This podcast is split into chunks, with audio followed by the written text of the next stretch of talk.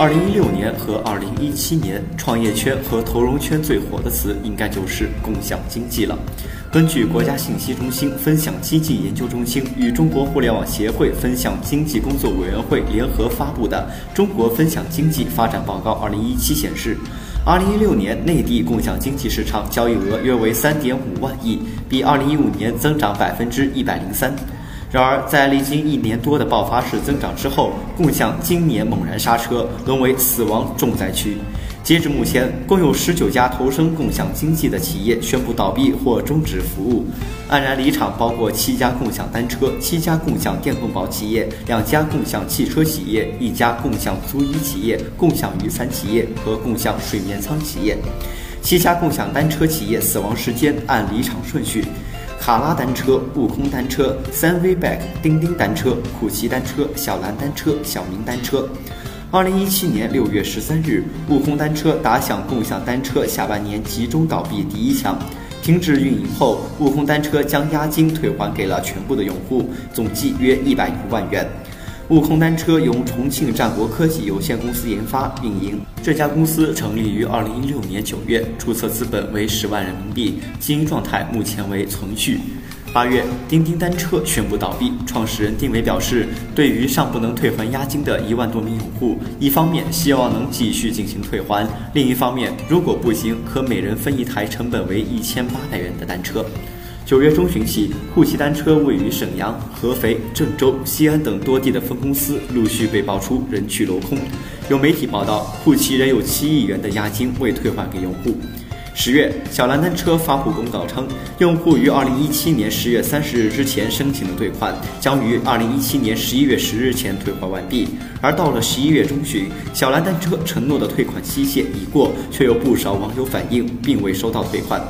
十一月，用户口碑不错的小明也相继离场。据小明单车员工说，小明目前欠用户的押金大概在五千万元左右。值得注意的是，倒闭的两家共享单车企业三 V Back 和卡拉单车离开的原因则显得相当无奈。二零一七年二月，卡拉单车用十九天的时间投放了六百六十七辆车，结果只找回一百五十七辆车，投资方撤资退出，随即宣布倒闭。六月二十一日，主打三线城市共享出行的三 V Back 从即日起停止运营，并没有提醒退押金的用户尽快申请退款。创始人邬胜华表示，他自掏腰包造了一千辆自行车，投放市场后仅找回几十辆，部分地区车辆丢失率达到百分之一百，实在是撑不下去了。七家共享充电宝企业死亡名单。共享充电宝项目今年一度成为资本市场的网红。二零一七年四月，共享充电宝企业融资情况逼近顶峰，仅半个月时间就有多家公司获得融资近三亿元。据统计，二零一七年上半年，共享充电宝投资十九起，总额超过十亿元，而截止十一月，七家企业已经走到项目清算的阶段。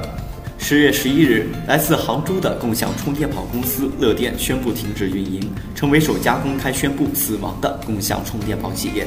据了解，共享充电宝乐电项目是由杭州兔兔帮科技有限公司运营。从企查猫上可以看到，该公司成立于二零一五年一月，注册资本为二十万元。知情人士称，截止十一月，乐电、小跑充电、泡泡充电、创电、放电科技、PP 充电、盒马充电等七家企业均走到了项目清算阶段。两家共享汽车企业死亡名单。三月，有有用车称，由于之前签署的投资款项未如期到位，决定退回所有用户账户存款，停止运营。十一月，共享汽车 Easy 召开临时性的全员会议，会上。公司创始人 CEO 付强突然宣布解公司即将解散清算的消息。当晚有员工称，他们会被陆续踢出工作群。Easy 共享汽车项目的运营方是一家叫做北京大梦科技的有限公司。该公司成立于2014年7月，注册资本约为650万元人民币。打出减少私家车有效制度，几块钱开豪车的共享汽车，在响亮的口号中黯然离场。共享租衣、共享雨伞、共享睡眠仓企业死亡名单。共享翼伞六月十六日登陆桂林，首批投放量达到两万把，仅仅半个月就陷入了无伞可借的困境，因大量雨伞被破坏、私占，盈利模式不清晰。七月，共享翼伞宣布倒闭。哆啦 A 梦十一月有八千万的融资在手的哆啦 A 梦共享租衣 APP 显示无法正常运营，页面呈空白状态。面对退钱要求，哆啦 A 梦回应要钱没有，用衣服来抵。享睡空间半小时六元，有恒温空调、小风扇、WiFi 插座等设备的共享睡眠舱服务，今年在北京、上海、成都等城市陆续出现。然而，七月二十一日，北京警方表示，共享睡眠在全市设立的十六所场所已经停止运营，并立即进行拆除和撤离工作。共享系初创企业纷纷倒下，创业者是浴火重生还是一地鸡毛？已是寒冬，在互联网投资风口吹起来的共享春天还能持续多久？